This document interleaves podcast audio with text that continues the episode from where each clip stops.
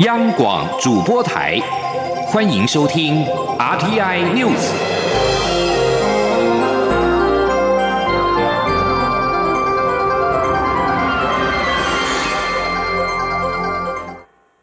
各位好，我是主播王玉伟，欢迎收听这节央广主播台提供给您的 RTI News。今天是二零二零年七月十五号，新闻首先带您关注。海军陆战队三号操演发生橡皮艇翻覆意外，造成三名官兵命危。国军高雄总医院左营分院在今天凌晨表示，蔡姓上兵的家属同意放弃急救之后，宣告不治。另外两名官兵仍在抢救当中。海军联新操演，海军陆战队交艇在高雄市左营区桃子园岸际进行抢滩操演，其中一艘交艇因为涌浪过大而翻覆，艇上七人当场落海，三人无大碍，四人送国军高雄总医院左营分院急救。除了上蔡姓上兵不治之外，另外两名士官还在加护病房靠叶克膜抢救，一名女士官则是轻伤住院。左营分院今天证实，上宾蔡伯宇在今天凌晨死因零点三十六分宣告死亡，遗体漏夜送高雄市立殡仪馆，军方将协助家属善后。继续关注台湾的司法改革。为了抗议立法院临时会排入攸关台湾司法重大变革的《国民参与刑事审判法》草案，可能草率立法，司改团体在立法院外静坐迈入第六天，并且在四号邀请冤案当事人苏建和、徐自强等人现身说法，强调职业法官主持的审判之下有各种瑕疵，冤案难以平反。司法改革必须引入人民参与审判制度，但不能排除陪审，应该让参审、陪审并行，更不能在临时会草率立法，避免冤案不断发生。前天记者刘玉秋的采访报道。立法院临时会将审议《国民参与刑事审判法》草案，但朝野党团经过马拉松式的协商，对于草案诸多条文仍无共识。立法院外的司改团体也持续抗争，呼吁人民参与审判制度攸关台湾司法重大变革，不该在临时会中草率立法。由民间司法改革基金会、台湾陪审团协会等民间团体所组成的陪审参审一并试行推动大联盟，四号邀请曾遭判死。刑或平反的徐自强与苏建和现身说法，强调职业法官的审判过程有各种瑕疵，司法改革必须引进人民参与审判制度，才能避免职业法官制度的弊病，但绝不能排除陪审制。徐自强表示，他曾经被冤枉了二十一年，职业法官在没有证据的情况下判他死刑，而死刑犯的开庭过程相当草率。如果当年推行陪审制，他早就获得无罪。平反，看过我开庭的人民都都都相信我是无罪的。为什么法官一直都一直都认定我有罪？他不愿意改变，不愿意得罪前面的法官。如果我早就用陪审团，我早就无罪了，不可能还需要拖到二十一年。我希望。蔡总统不要不要排除陪审。苏建和也说，台湾既然要司法改革，落实公平公正的审判，在不知参审陪审哪种制度比较好的情况下，不该草率施行其中一种。人民有权利要求实行最好的审判制度。陪审参审一并试行，推动大联盟召集人林永颂也对立法院朝野党团协商国民参与刑事审判法草案时，民进党立委为了捍卫参审制而主张陪审制没有判决书，陪审制不能上诉的论点，一一提出反驳。他强调，民众党所提的草案已经纳入审判辩论后，法官对陪审员的指示与对该案的争点列出，让陪审员一一评决，这就是判决书，也没有。不能上诉的问题，为抗议民进党不顾社会反对，要强行通过立法。司改团体也预告五号下午三点将到总统府绕行抗议。中央广播电台记者刘秋采访报道。对此，总统府四号表示，推动国民法官制，重点不是陪审与参审的争议，而是借由人民的参与，结合法官的专业，让司法审判更公开透明，判决更公平，审判不偏离社会的情感。这是司改重要的一步，希望朝野政党能够理性讨论。立法院长尤锡坤三号召集党团协商，讨论国民参与刑事审判法草案等案，朝野立委尚无法取得共识，也还有七十多条条文尚未讨论，明天将会继续协商。继续关注的是两岸焦点。中国东南卫视记者因为在台湾违反规定录制政论节目而遭到现实离境，有人因此质疑台湾政府打压新闻采访与言论自由。对此，文化部长李永德四号表示，台湾政府干预的不是言论自由，而是干预了中国记者违反原本申请采访却在台湾录制节目的违规行为。政府完全是依法行政，与打压言论自由不能类比。前天记者刘玉秋的采访报道。中国东南卫视两名驻点记者因违反规定在台录制政论节目，被文化部废止记者采访证与入境许可证，并限时离境，引发各界议论。有人批评台湾政府赤裸裸打压言论自由与人权。对此，文化部长李永德四号参访香港反送中运动周年图像展，受访时严正驳斥外界的质疑，强调台湾政府不会审查任何人的新闻，民众上节目发表亲中言论，政府。也不会干预，但这两名记者违反规定在台录制节目，政府不再续发其记者证，要求他们离境。干预的不是言论采访自由，而是干预他们违法的行为，完全是依法行政，这与打压言论自由不能类比。有一些人一天到晚上媒体哈，去抱中国的大腿，去舔中国的屁股，这个没有人管，也没有人在乎，因为社会自有评断。但是今天的这两个中国的记者。他是申请进来采访，但是他制作节目，说把台湾政府当做塑胶吗？我们只是因为他的期限到了，所以没有让他继续延续。所以这两个事情怎么能够相提并论呢？我们有审查过他的新闻自由吗？没有啊。李永德也强调，东南卫视在台有五个记者，另外三个记者没有违规，政府尊重他们的采访权。他们若要传节目到中国，也是他们的自由，但不能用违规违法的方式，且这会造成中国的媒体可以到台湾制作节目，好像中国已经在台湾，台湾没有政府等错误讯息。而有些传播学者却把此事导入政府打压新闻自由、言论自由。他呼吁这些学者。者还要再学学何谓新闻自由与言论自由。中央广播电台记者刘秋采访报道。而中国不仅在台记者有违规的情况，也正以前所未见的速度染指外国媒体，以达成其意识形态及地缘政治的目的。中国官方透过各种方式加强对国际媒体以及对记者的影响力，借此增加话语权，由他们讲述中国的好故事。而这种做法已经危及到新闻职业道德原则及标准，恐怕强害到媒体的第四权。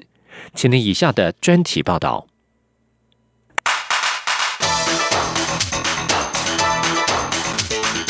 专题报道。中国近年来经常花钱招待外国媒体参访，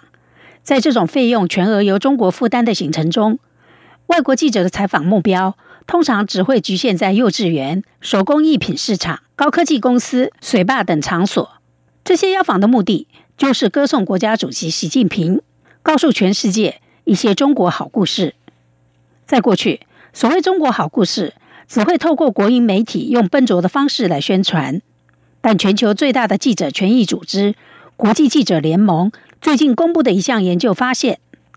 北京正逐渐用外国记者来担任说故事者，让他们在自己的媒体中以自己的语言来描述中国的情况。国际记者联盟在六月底发表报告，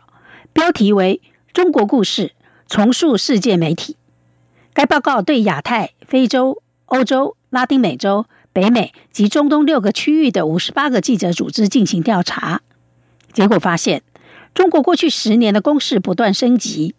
加强在全球媒体的存在及影响力。近三分之二的受访者认为，中国在他们国家的媒体中有明显的影响。三分之一的新闻机构也曾被中方单位询问是否要合作。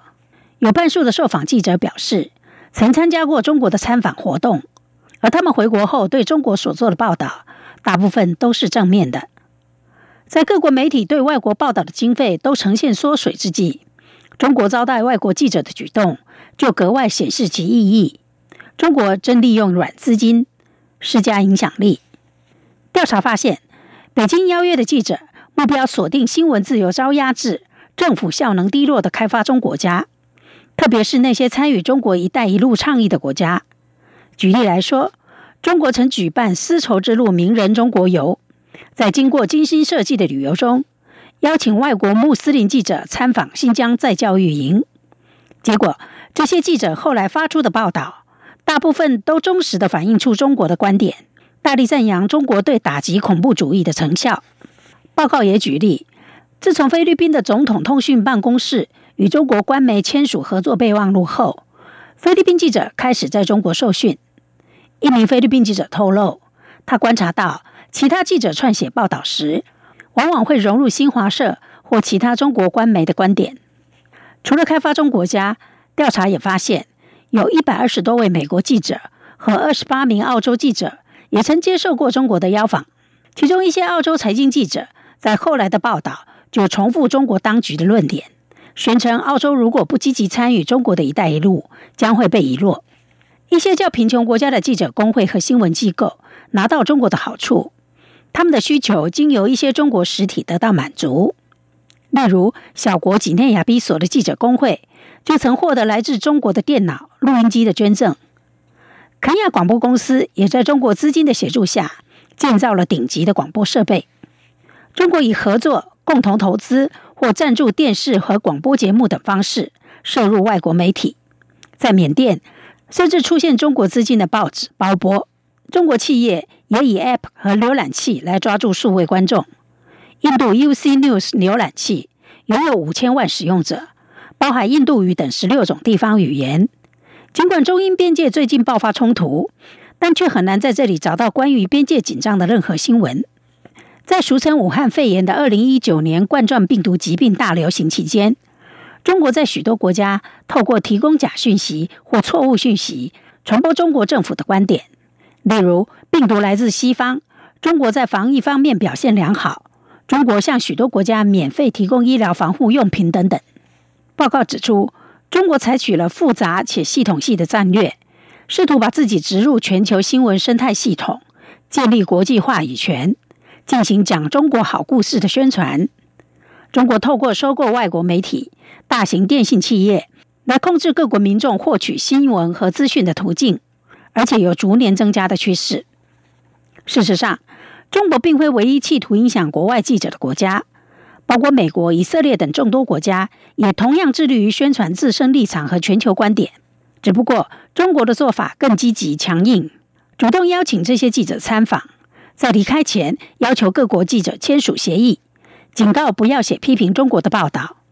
而在参访过程中，也都有官员在旁监视。国际记者联盟指出。中国透过提供好处，包括赞助旅行、内容共享协议以及与中方机构合作等，来影响一些国家的媒体和记者。国际记者联盟指出，这份报告并非要求记者拒绝中国的邀请，而是提醒必须谨守新闻职业道德原则及标准，批评性的看待事物，并且厘清和明确了解中国邀请的背后意义。以上专题由杨明娟编辑播报，谢谢收听。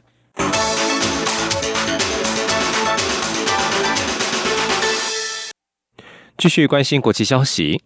共同社四号引述中国消息来源报道指出，因应为取缔反政府活动等目的而施行的港区国安法，中国当局计划派遣军事组织武装警察部队两百到三百人，以观察员的名义常驻香港。报道指出，相当于香港宪法的基本法规定，香港政府负责维持香港地区的社会治安。如果有必要时，可请求中央派驻香港负责防务的军队协助。如果在中国大陆负责处理暴动等的武警常驻香港的话，形同抽除基本法的主要部分。香港居民是不会面临更大的心理压力。另外，在港区国安法实施数天之后，香港知名民主派人士所撰写的书籍已经开始从公共图书馆下架。搜寻结果显示，黄之锋、陈淑庄以及香港本土派理论学者陈云的著作，至少有三本无法向香港各地十多家图书馆借阅。黄之锋在脸书表示，白色恐怖不断的蔓延，国安法根本就是用来以言入罪的工具。继续关注国际疫情动态，包括。东京都一百三十一人感染在内，日本全国各地四号总共有两百七十四人确诊感染俗称武汉肺炎的 COVID-19，是自二零五月二十五号解除紧急事态宣言以来的最多人数。东京都四号新增一百三十一人确诊感染了 COVID-19，连续三天确诊人数都超过一百人，也是自从五月二十五号以来紧急事态宣言解除以来的最多人数，累计确诊增加到六千六百五十四人。而在东京确诊的一百三十一人当中，二十多岁和三十多岁的年轻人一共九十八人，占全体约百分之七十五。此外，一百三十一人当中有四十六人目前感染途径不明。根据官方数据显示，截至台湾时间今天凌晨三点，全球至少有五十二万七千两百四十一人死死死于 COVID-19，至少一千一百一十四万五千六百四十例确诊。这里是中央广播电台。大家好，我是加医科医师陈佩欣。随着疫情稳定控制，贴心提醒：防疫期间，民众仍要维持个人防疫措施，例如无法保持社交距离或搭乘大众运输工具时，应佩戴口罩以及肥皂勤洗手。落实防疫措施，民众可以放心参与各项户外活动，例如观赏户外形态的艺文表演或从事踏青运动等有益身心健康的活动。有政府，请安心。资讯由机关署提供。这里是中央广播电台台湾之音。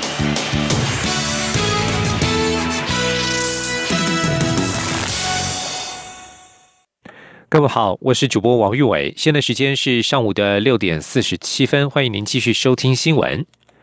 苗栗县通霄镇白沙屯拱天宫妈祖徒步往北港朝天宫进香，今天凌晨两点十五分起驾出发，数万名信众趁着夜色随妈祖銮轿前行。今年活动被迫延后办理，有信徒直呼是期待已久。白沙屯拱天宫妈祖五号凌晨一点，在大批信众高呼声当中登轿。内政部长徐国勇、立委陈超明、苗栗县长徐耀昌、朝天宫董事长蔡永德以及拱天宫主委洪文华等人共同行进献礼、上香祈福之后，扶持圣驾完成登轿仪式，粉红超跑蓄势待发。根据拱天宫统计，今年报名进香人数达到五万五千多人，再创新高。全台各地信徒四号下午陆续涌入白沙屯地区，到深夜时分，拱天宫内外已经是万头钻动，人潮及陆续前来送行的各宫庙镇头，将庙前的街道挤得是水泄不通。徐国勇指出，妈祖是台湾重要信仰，保佑国泰民安、风调雨顺。这次武汉肺炎 （COVID-19） 疫情也控制的平稳，呼吁随行的信徒要听妈祖的话，多补充水分，顾好身体，并且配合做好防疫措施。而受到武汉肺炎疫情影响，内政部延迟在十月换发数位身份证的时程。内政部官员在四号表示，暂定延到明年第一季或是第二季先试办，但仍需视疫情状况而定。内政部户政司长张婉仪则是指出，以目前状况来看，今年要换发确实比较困难。内政部次长花敬群日前曾表示，原本预计四月初要到国外领取样卡进行进口相关的设备，但是因为疫情影响，有延期的状况。内政部官员表示，由于未来数位身份证必须在国内由中央印制厂印刷，有必要针对样卡进行更深入的了解，所以一定需要派人员到欧洲亲自取得才行。虽然台湾及欧洲疫情趋缓，但现在台湾前往欧洲仍有居家检疫的规范。官员表示，目前内政部暂定延到明年第一季或是第二季先进行试办，开始小规模换发数位身份证，之后再全面换发，但仍需视疫情状况而定。也持续关注 COVID-19 的边境管制措施。针对英国政府将台湾纳入第一波的安全名单，入境免隔离，卫福部长陈时中四号受访时，对于英国的举措表示肯定与欢迎。但我方是否也开放英国民众入境？陈时中此时认为，风险是相对的概念，目前可以透过专案方式办理商贸、科技等领域的往来。至于另外一个有意将台关列入优先开放名单的越南，陈时中表示，双方的疫情可以互相信任，相关措施已经谈得差不多了。前年记者王兆坤的采访报道。英国政府宣布开放台湾旅客免隔离入境，卫福部长陈时中受访表示，英国从科学数据看待台湾是值得信任的低风险疫情国家，我方欢迎并感谢英国政府注意到台湾的疫情控制。至于我方是否因此松绑对英管制，陈时中指出，目前可以透过专案方式处理双边往来。他说：“当然，英国对我们做这样的开放，我们非常的考予以肯定。但是对于英国现在这方面，我们当然愿意在很多的商贸、科技的往来、学术的研究上面，好能够以专案来办理，那尽量予以协助，让双方的往来能够更确实有这样实质的效益。”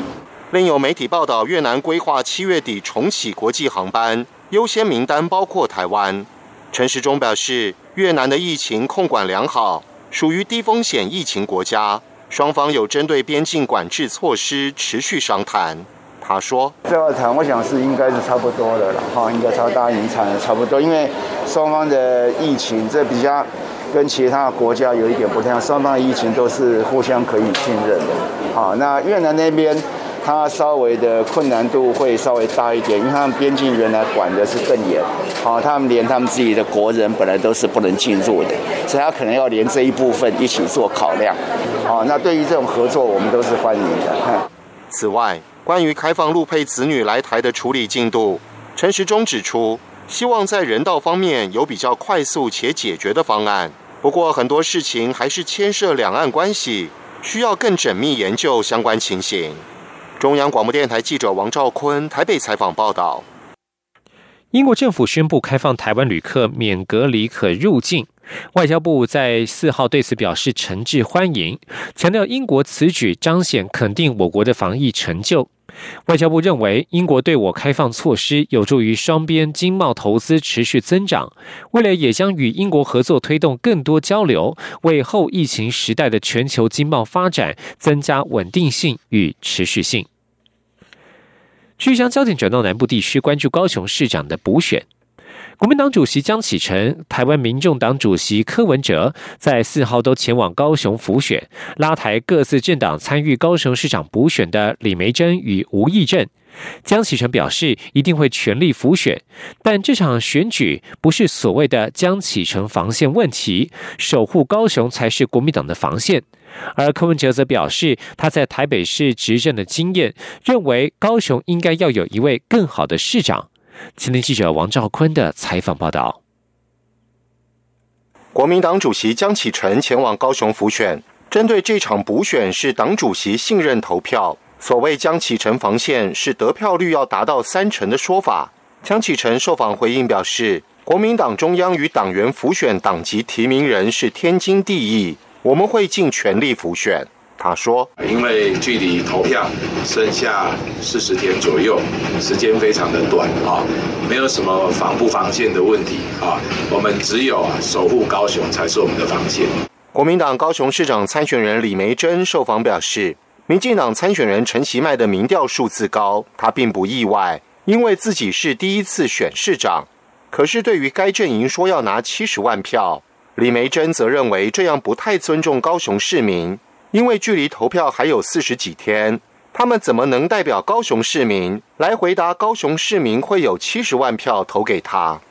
民众党主席柯文哲也在高雄辅选，出席该党高雄市长参选人吴益政的凤山造势大会。柯文哲受访表示，国民党在高雄随便推也可推出十个更好的候选人，实在不了解国民党的选战战略。柯文哲说：“我觉得国民党在高雄哦，随便找也可以找十个比目前更强的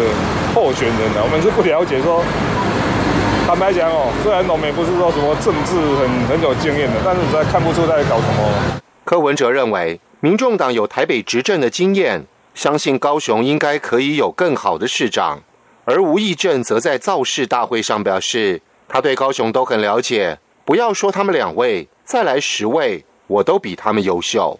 中央广播电台记者王兆坤采访报道。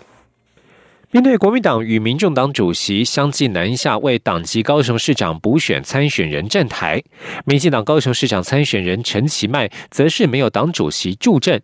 陈其迈表示，候选人才是选举的主角，其他浮选脚步就随着竞选节奏调整。待竞总成立等相关活动时，兼任民进党主席的蔡英文总统绝对会来高雄与他一起向市民请托。前天记者刘玉秋的采访报道。高雄市长补选呈现蓝绿白萨卡都战局，国民党主席江启臣、民众党主席柯文哲四号相继南下高雄，为各自政党的高雄市长补选参选人李梅珍、吴益政助选。民进党高雄市长补选参选人陈其迈则没有党主席助阵，而是一连安排七个行程：一早先骑脚踏车环连池潭，再到市场拜票，下午又接连参加地方业文活动，还到庙宇参香，抓紧。时间向高雄市民提出地方建设规划。面对对手阵营打出主席牌，陈其迈表示，选举的重点是候选人本身，候选人才是主角。其他像是中央对地方建设有支持的人，对选举当然也有一定加分。但他相信自己是最有经验、准备好且最有能力执行中央对地方建设承诺的市长人选。外界关注兼任民进党主席的蔡英文总统何时会南下辅选。陈其迈则说，他从辞官参选至今都没有与蔡总统联络。他的计划就是先请走基层，把三十八个行政区快速扫过一遍，之后一定会邀蔡总统南下辅选。其他的辅选的脚步就会随着啊整个竞选的节奏啊再来做一些调整啊，譬如说总部成立啊，或者是之后的一些相关的活动啊，这个小英总统绝对会呃来高雄啊。跟我一起来向高雄市民拜托，哎，这个一定是会安排。